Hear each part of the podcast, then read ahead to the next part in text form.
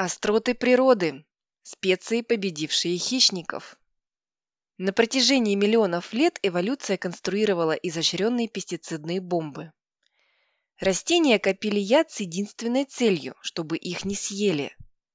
Те, что сумели выстоять в битве с травоядными животными, сегодня высоко ценятся человеком. Мы называем их специями. Специи, как и все на свете, состоят из химии, натуральной, но не обязательно полезной, иногда даже очень вредной. За редким исключением, жизнь в природе не построена на сотрудничестве, скорее на жестокой конкуренции и борьбе за выживание. Ошибаются те, кто считает, что натуральное – это полезное, созданное природой с целью нас накормить. Совсем наоборот.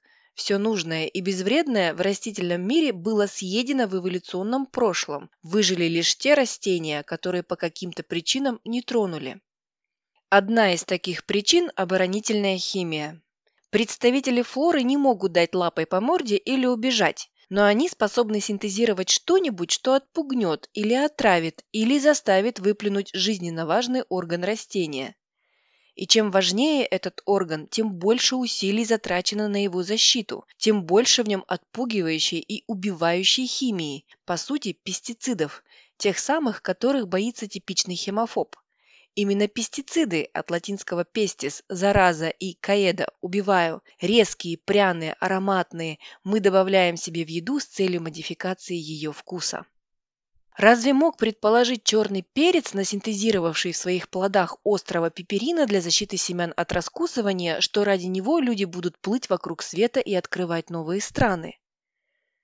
Разве мог подумать красный перец, обжигающий капсаицином ротовую полость травоядного животного, что именно из-за этого химиката он станет вкусовой добавкой номер один у потомков гоминид? Догадывались ли стручки ванили, запасая ароматический альдегид с противопаразитарным действием, что мы будем класть его в булочки? Сладкая боль. Наше бытовое понимание вкуса в строгом биологическом смысле неверно.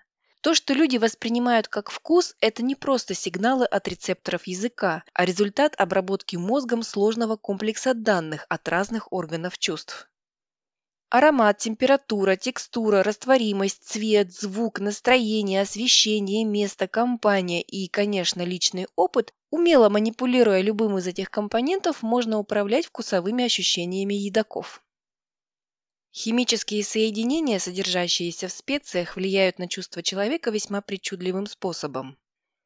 К примеру, капсаицин – основное действующее вещество красных перцев. Раздражает не вкусовые, а болевые рецепторы человека, вызывая ощущение ожога или физического повреждения тканей.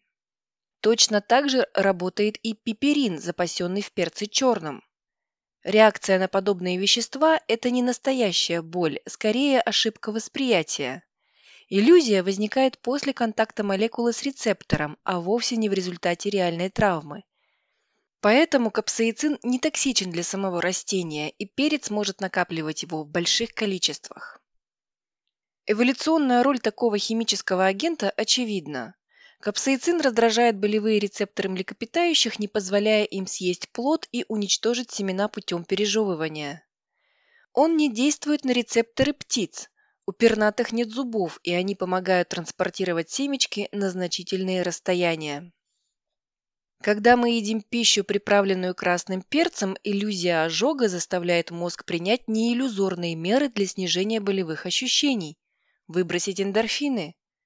Эти внутренние обезболивающие действуют вполне реально и даже способны вызвать легкую эйфорию. Так что удовольствие от острой еды не обязательно кроется во вкусе.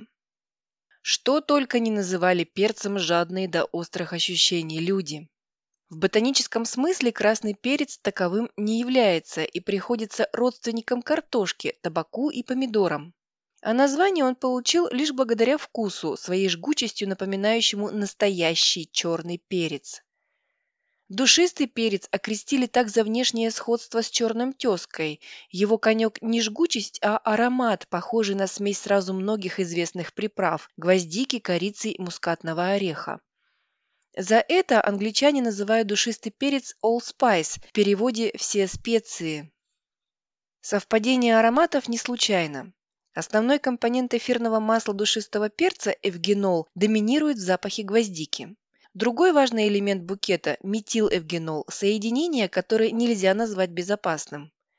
Использование его в пищевой промышленности запрещено международным законодательством, а попадание вещества в продукты из природных источников строго регламентируется. Хрен раскусишь.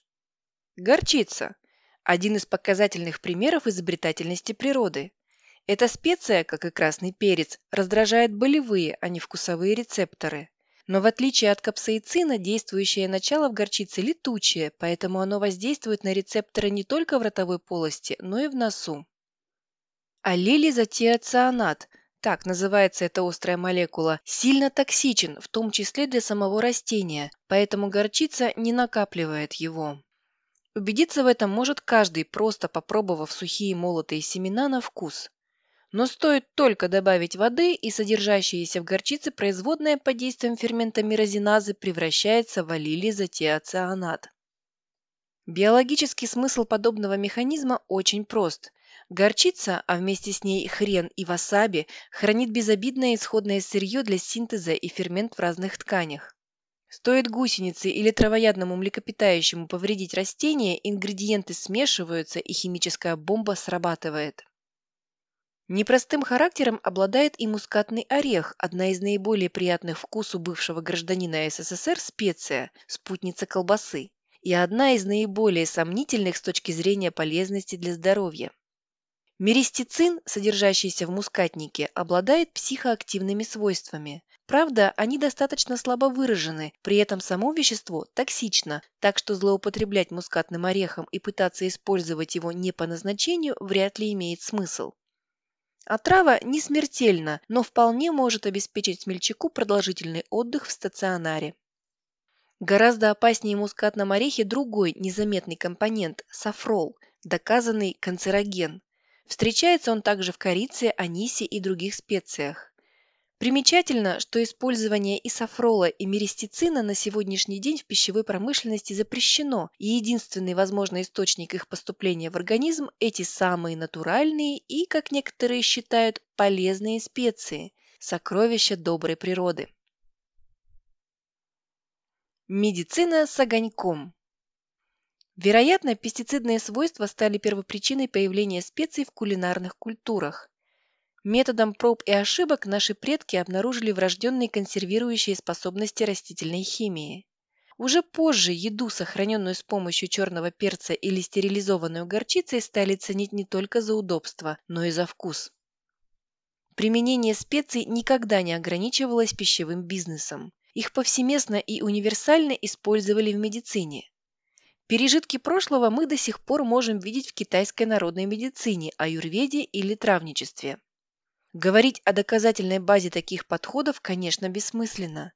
Подобно прочим донаучным практикам, это лечение основано скорее на философских размышлениях. Европейская средневековая мысль, питавшаяся античной философией, использовала представление о болезни как следствие нарушения баланса четырех базовых стихий внутри человеческого тела. Любые вмешательства, направленные на восстановление равновесия, рассматривались как полезные. Перец жжет? Надо есть при ослаблении горячей стихии. Мята охлаждает? Можно, наоборот, гасить избыток огня. Выздоровление в этой системе было не обязательно. Наличие вкуса уже считалось свидетельством эффекта. Сходным образом, но в более широком ассортименте в силу доступности, специи использовались и в восточных медицинах, различия заключались лишь в представлениях о стихиях или энергиях или элементах. Современная наука поставила крест на целебной силе специй, отправив их в раздел истории и альтернативной, то есть не имеющие отношения к лечебному делу медицины, и сохранив в своем инструментарии только вещества с доказанной эффективностью. Подавляющее большинство попыток найти хоть какой-нибудь рациональный смысл в медицинских традициях прошлого заканчиваются неудачами.